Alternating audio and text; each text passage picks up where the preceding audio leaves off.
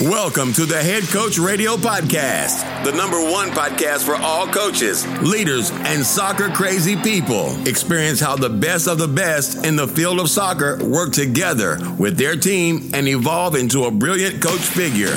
Glenn supports you on your way to the top of the standings. You are born to be great. Turn the floodlights on. It's time for the next big game. Kick off. Let's rumble.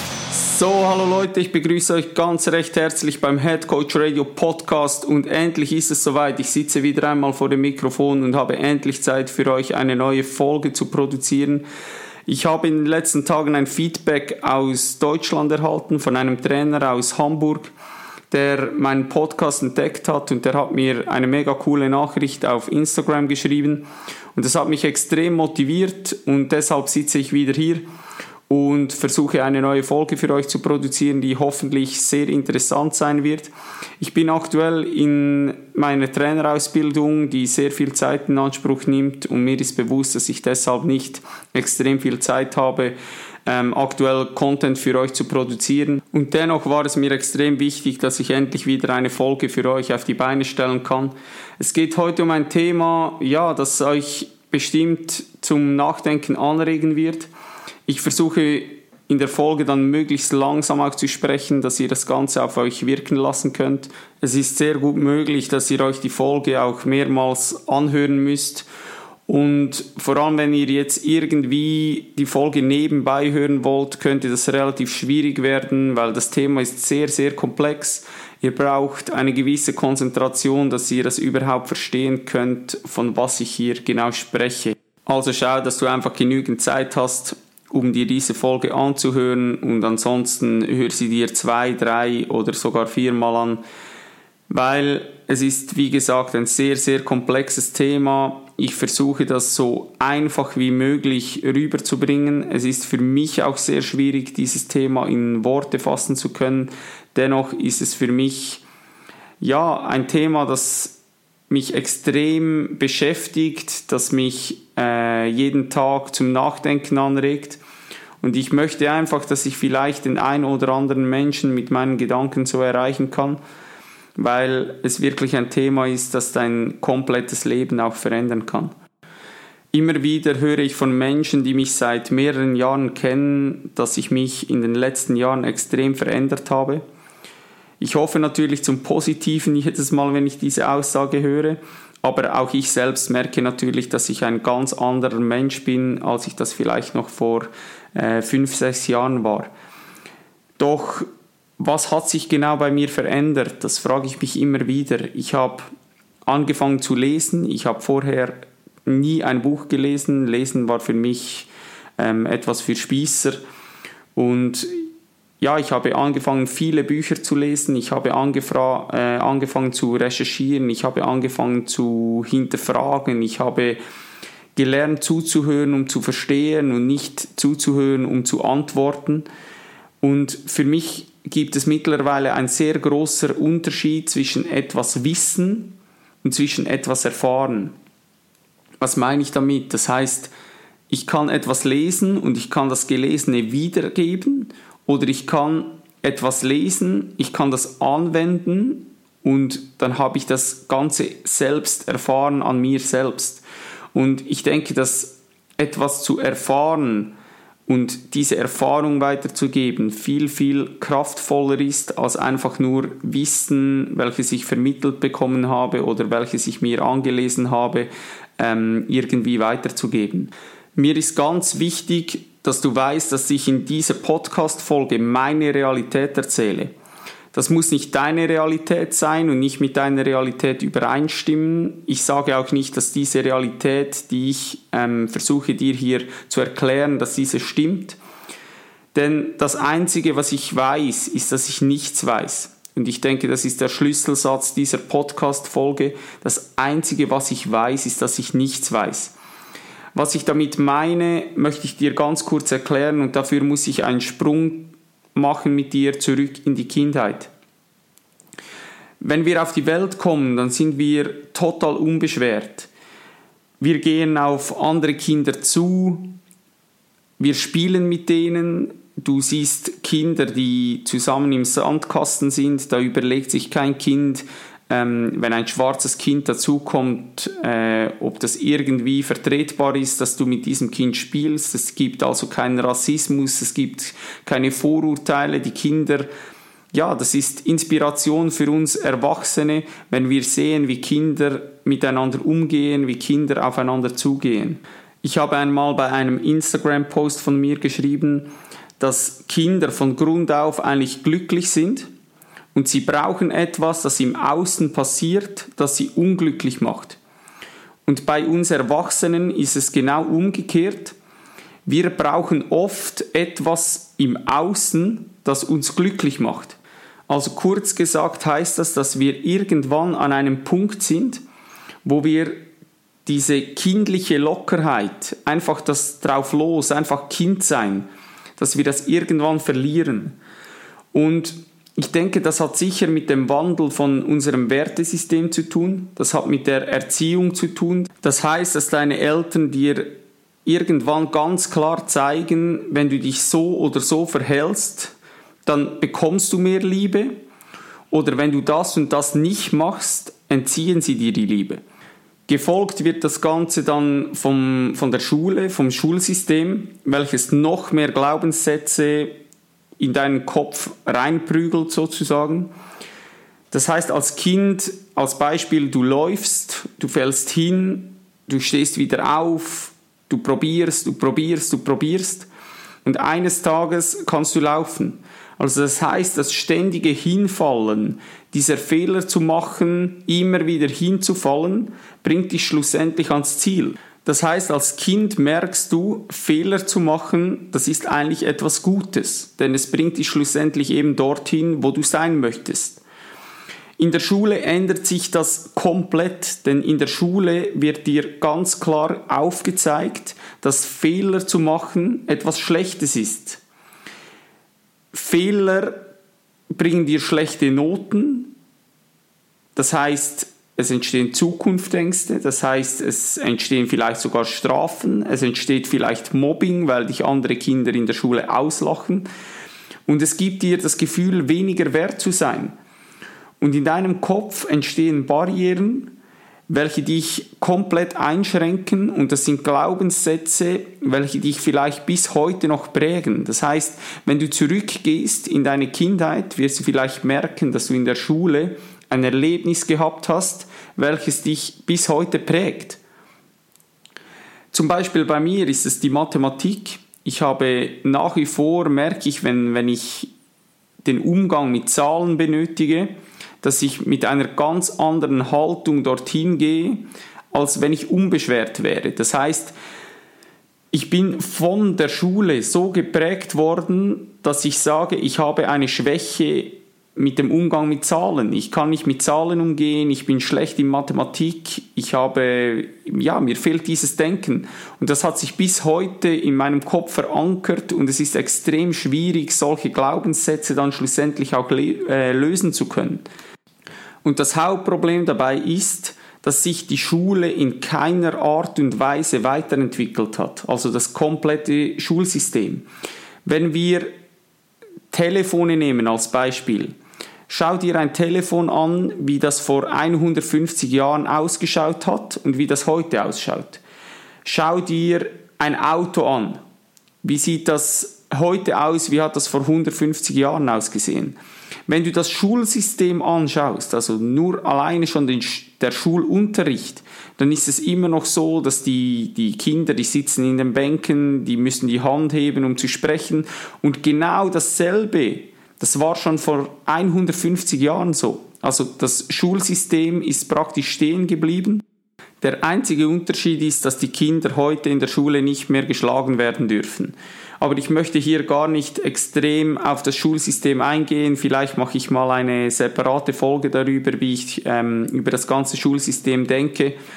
Mir geht es darum, und auf das will ich eigentlich hinaus, dass alles, was wir heute wissen, haben wir von Menschen vermittelt bekommen, die das Wissen auch selbst vermittelt bekommen haben.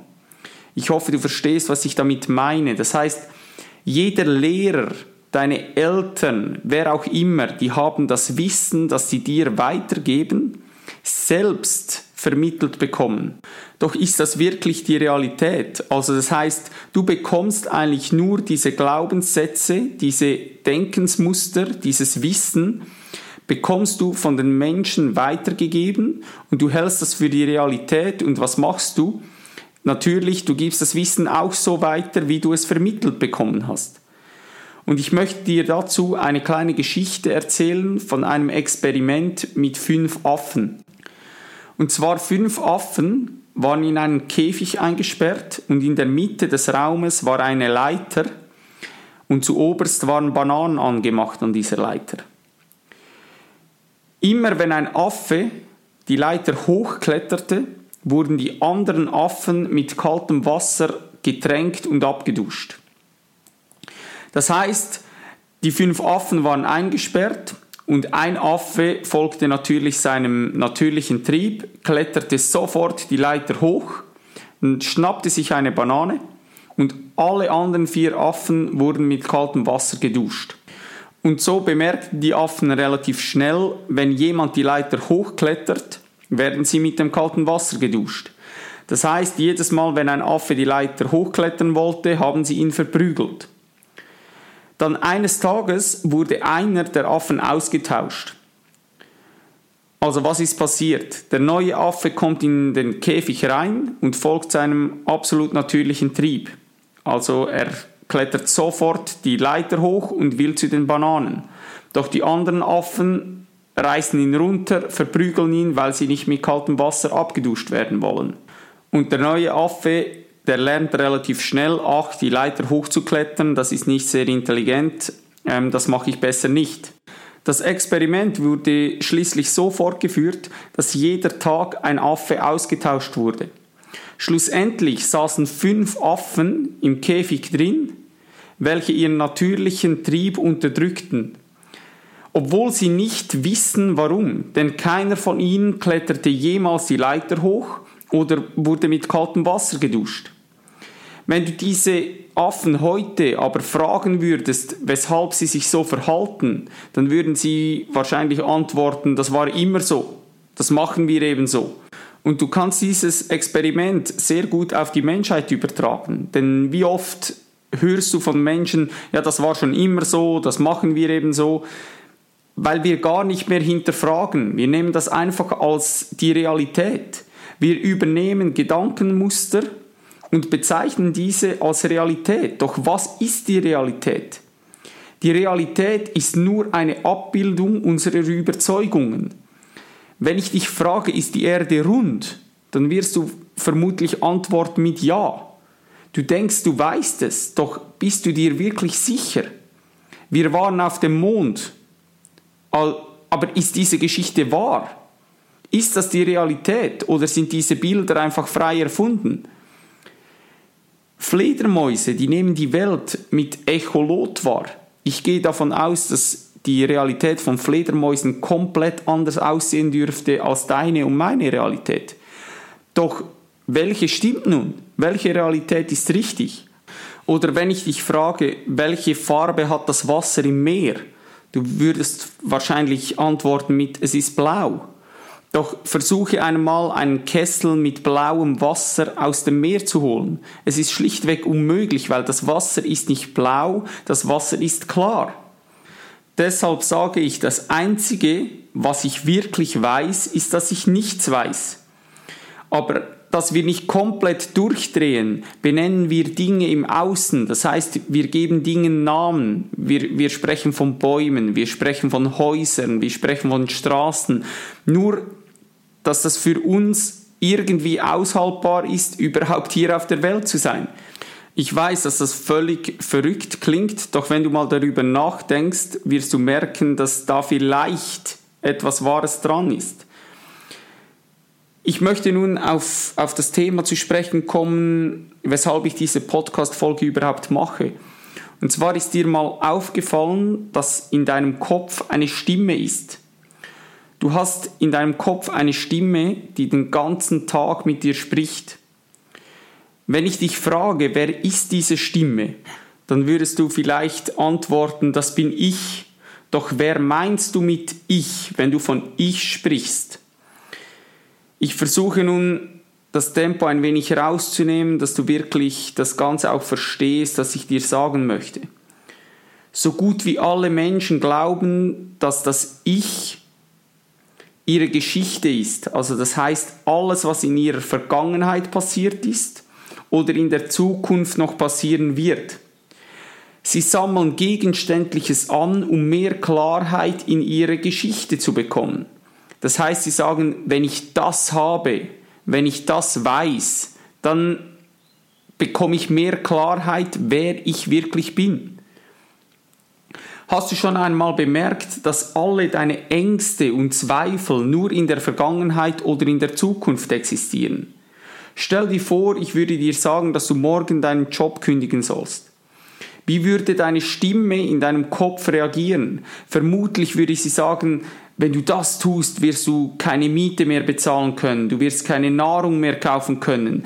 Und das Ende der Geschichte ist wahrscheinlich dann, dass du unter der Brücke verrotten würdest ohne Freunde verlassen und dann schlussendlich dort sterben würdest. Vielleicht musst du jetzt lachen, weil du merkst, dass diese Geschichte vermutlich nicht so eintreffen würde. Du merkst also, die Stimme in deinem Kopf, welche dir diese Geschichte erzählt, das bist nicht du. Doch wer ist dann diese Stimme in deinem Kopf? Lass sie uns als das Ego bezeichnen. Das Ego, das liebt die Komfortzone, also die Stimme in deinem Kopf, die will nicht, dass du solche Entscheidungen triffst, wie ich dir äh, vorher gesagt habe, zum Beispiel mit dem Job kündigen. Und dennoch ist das Ego nie zufrieden. Also das Ego will immer mehr und mehr und mehr. Das strebt nach Anerkennung und das will immer Recht haben. Solange du dich aber mit dem Ego identifizierst, das heißt, solange du das Gefühl hast, die Stimme in deinem Kopf bist du, wirst du dein Leben lang dein Glück im Außen suchen. Das heißt, du wirst versuchen, dir irgendwelche Dinge anzuschaffen, die dich glücklich machen können. Oder du strebst ständig nach mehr Geld, du strebst nach mehr Anerkennung. Aber so wirst du das wahre Glück nie erfahren können. Denn wenn du mit deinem Ego identifiziert bist, befindest du dich in einem endlosen Teufels, äh, Teufelskreis. Du kannst dir jeden Tag ein neues Auto kaufen, jeden Tag eine neue Beziehung eingehen und jeden Tag in eine luxuriösere Wohnung ziehen. Aber wahres Glück wirst du dadurch nie erfahren können. Das Problem ist, dass die meisten Menschen dieses Phänomen erst auf dem Sterbebett realisieren. Das heißt, dort interessiert es niemand mehr, ob du ein Millionär warst oder ein Obdachloser. Denn du wirst beim Tod nichts mitnehmen können. Weder materielles noch etwas anderes. Beim Tod ist jeder Mensch genau gleich viel wert. Heißt das nun, dass wir uns nichts mehr Materielles anschaffen sollen? Nein, natürlich nicht, denn das Wichtigste dabei ist, dass wir uns nicht mit den materiellen Dingen identifizieren. Wir können die Gegenstände nutzen und damit spielen, aber uns nie darin finden wollen. Das heißt, sobald ich denke, das ist meins, identifiziere ich mich damit und dann beginnt das Problem. Lass mich äh, dir das Ganze irgendwie erklären. Wir müssen am Anfang einmal unterscheiden zwischen einem gegenständlichen Ich und einem räumlichen Ich. Stell dir einmal die Frage, kannst du gleichzeitig das Objekt wie auch das Subjekt sein? Ich gebe dir ein bisschen Zeit, um zu überlegen. Kannst du gleichzeitig das Objekt wie auch das Subjekt sein? Die Antwort ist logischerweise nein, denn das bedeutet, du kannst nicht etwas sein, was dir gehört. Dir kann ein Auto zwar gehören, aber du kannst das Auto niemals sein. Dir kann ein Handy gehören, aber du kannst das Handy niemals sein. Dasselbe ist mit deinem Körper. Ich spreche zwar von meinem Körper, aber ich kann den Körper niemals sein. Es, es ist wie gespalten, es ist mein Auto, mein Körper. Verstehst du, was ich meine? Das sind zwei verschiedene Dinge. Meine Stimme, meine Stimme im Kopf Das heißt, du bist also auch nicht deine Stimme, du bist nicht dein Körper, denn es ist mein Körper, meine Stimme. Und das ist einer der Hauptgründe, wenn mich Leute fragen, weshalb ich mich immer mehr aus dieser Fitnessszene herausnehme und davon distanziere, weil so viele Menschen in dieser Szene sind mit ihrem Körper identifiziert. Vielleicht kennst du das selbst auch, doch dein Körper ist bloß eine Hülle, das bist nicht du, es ist dein Körper, das sind zwei verschiedene Dinge, dein Körper, Objekt, Subjekt. Wenn du jetzt also weißt, dass du nicht die Stimme in deinem Kopf bist, aber du bist auch nicht dein Körper, ja, wer bist du dann? Das Problem ist, dass du diese Frage nie mit den Gedanken beantworten kannst. Also es ist nicht möglich, die Antwort auf diese Frage, wer bist du, im Kopf zu beantworten. Du kannst viele Dinge wissen, aber nicht die Antwort auf diese Frage.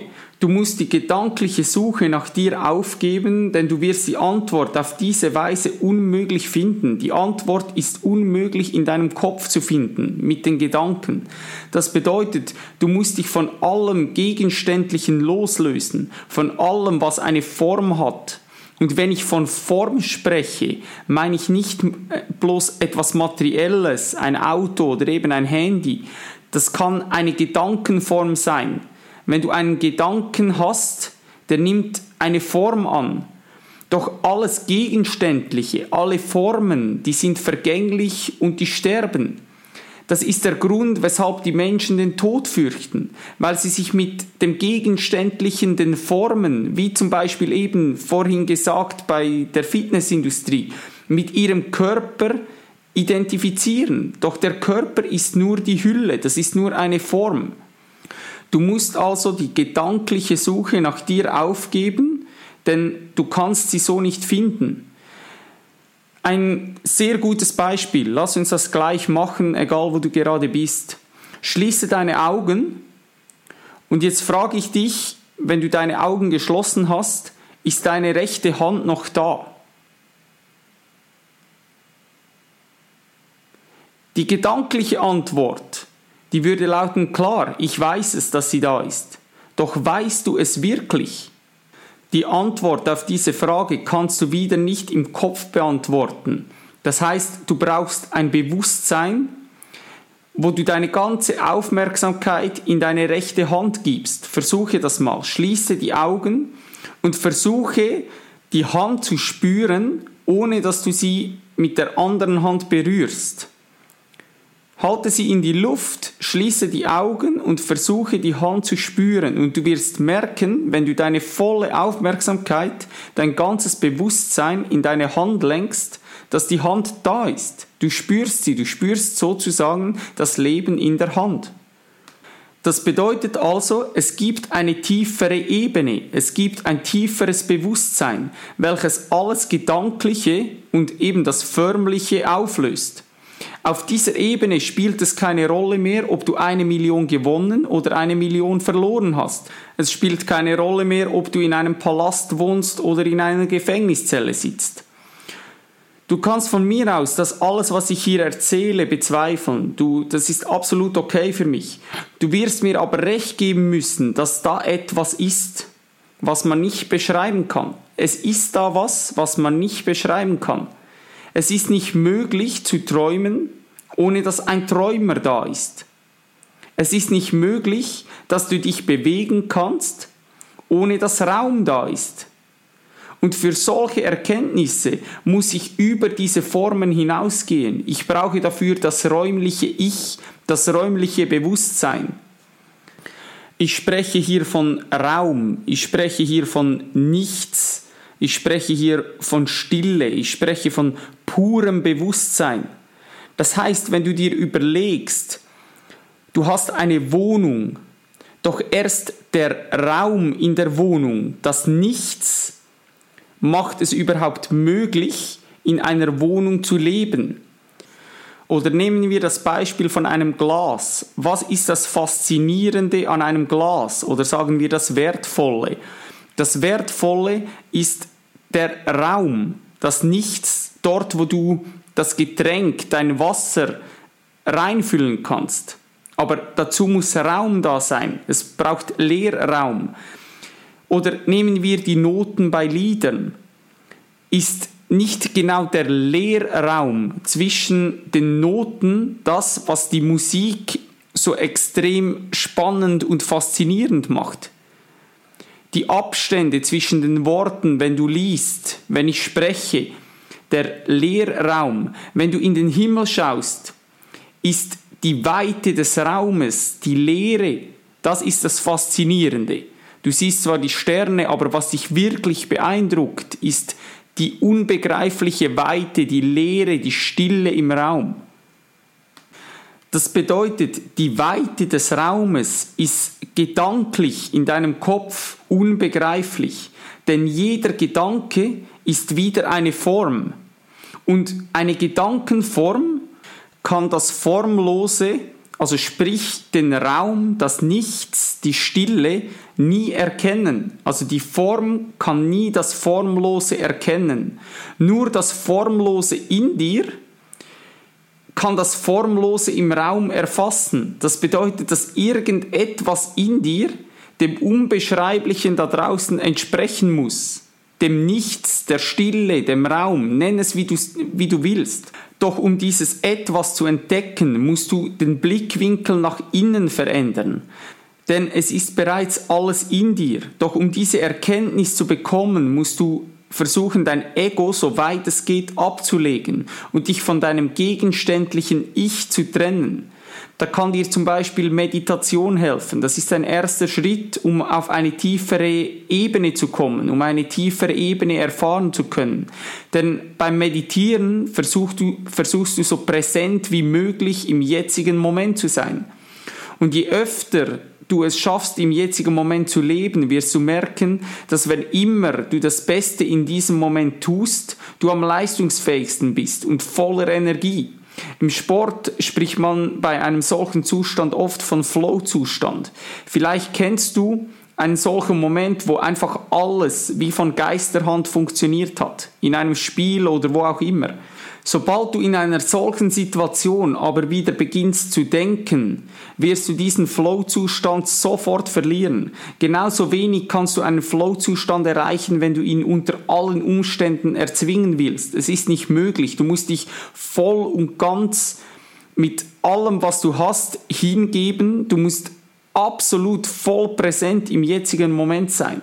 Und genau deshalb ist genau dieser jetzige Moment die Lösung aus dem gegenständlichen Ich. Doch wie oft halten wir uns in der Vergangenheit oder in der Zukunft auf? Wir bekämpfen ja den jetzigen Moment regelrecht. Oft ist der jetzige Moment auch viel zu wenig interessant für uns. Aber genau dieser jetzige Moment ist das Leben selbst. Versuche einmal, im jetzigen Moment zu sein. Schau dich, äh, egal wo du gerade bist, im Raum um und suche dir in dem Raum einen Gegenstand und sei total präsent. Schau dir den Gegenstand ganz genau an. Kannst du nun erkennen, wie zum Beispiel die Farben bei diesem Gegenstand viel kräftiger werden? Ich gebe dir einmal ein paar Sekunden, suche dir so einen Gegenstand aus. Schau ihn ganz genau an.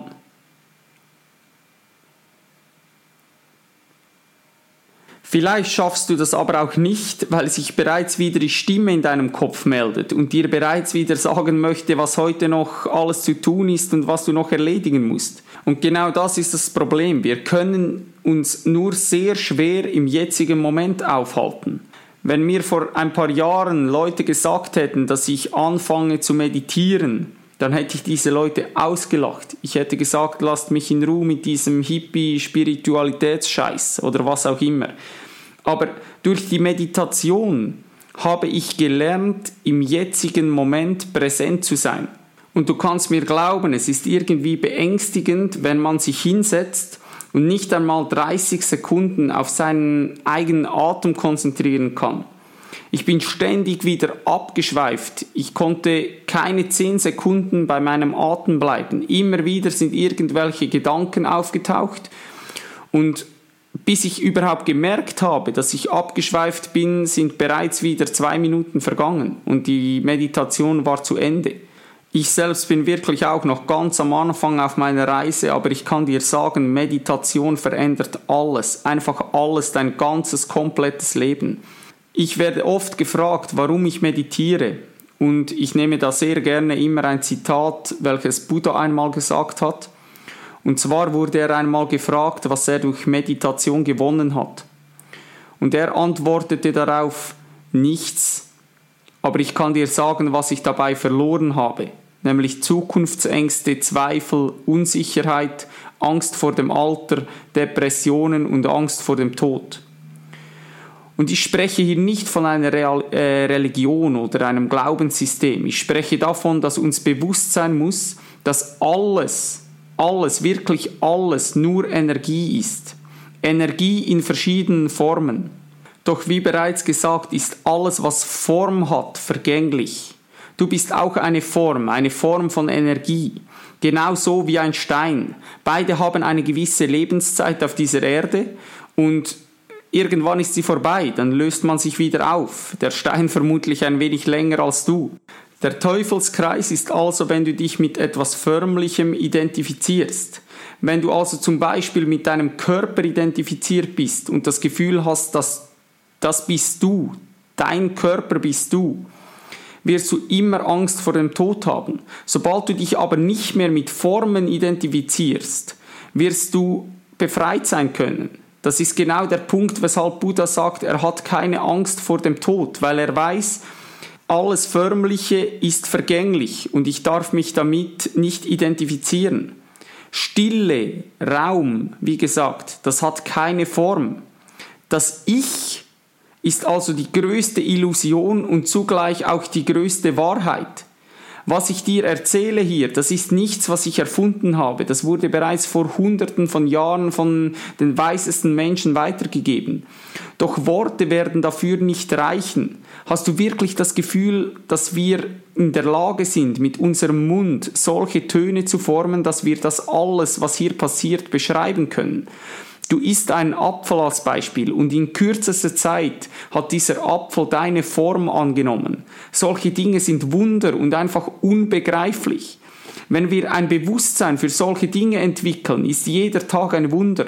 Du nimmst die Natur, die Menschen einfach mit ganz anderen Augen wahr. Vielleicht fragst du dich, wie du ein solch höheres Bewusstsein überhaupt erlangen kannst. Zuerst gibt es für mich der wichtigste Punkt eigentlich, dass du den Glauben hast, dass da etwas ist, also dass es etwas Höheres gibt, nenne es wie du willst.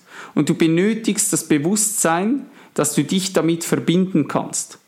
Also das heißt, du musst daran glauben, dass etwas da ist, was du nicht beschreiben kannst. Der zweite Punkt für mich ist, bringe mehr Aufmerksamkeit in deinen Alltag. Das heißt, mache alles viel bewusster. Wenn du zum Beispiel isst, dann esse, ohne ein Handy, ohne sonst irgendeine Ablenkung. Schau dir das Essen an. Du wirst bestimmt gleich wieder merken, wie kraftvoller die Farben werden. Wie schmeckt das Essen wirklich? Ist dir auch bewusst, dass die Nahrung, die du dir zuführst, deine Form annehmen wird? Vielleicht wählst du dadurch dann auch deine Lebensmittel viel bewusster. Du läufst einen Weg, geh bewusst, ohne ständig deiner Stimme im Kopf zuzuhören. Dein Körper ist ein Phänomen. Und der dritte Punkt, für mich absolut der Schlüsselpunkt, meditiere. Setze dich hin, schließe deine Augen und konzentriere dich auf deinen Atem. Es gibt kein richtig oder kein falsch beim Meditieren. Am Anfang wirst du ständig abschweifen. Kehre einfach, wenn du es bemerkst, wieder zurück zu deinem Atem. Am Anfang fünf Minuten, dann vielleicht zehn und dann steigerst du dich weiter. Ich werde noch einen Blogartikel zum Thema Meditation verfassen, weil ich einfach möchte, dass so viele Leute aus meiner Community wie nur irgendwie möglich mit Meditieren anfangen. Und gebt dir auch Zeit. Meditieren ist ein Training, das kommt nicht von heute auf morgen. Wenn du jetzt mir sagst, du hast keine Zeit, um zehn Minuten zu meditieren, dann sage ich dir einfach, gut, dann meditiere eine Stunde. Mehr gibt es dazu eigentlich gar nichts zu sagen. So, nun mache ich diese Folge hier zu.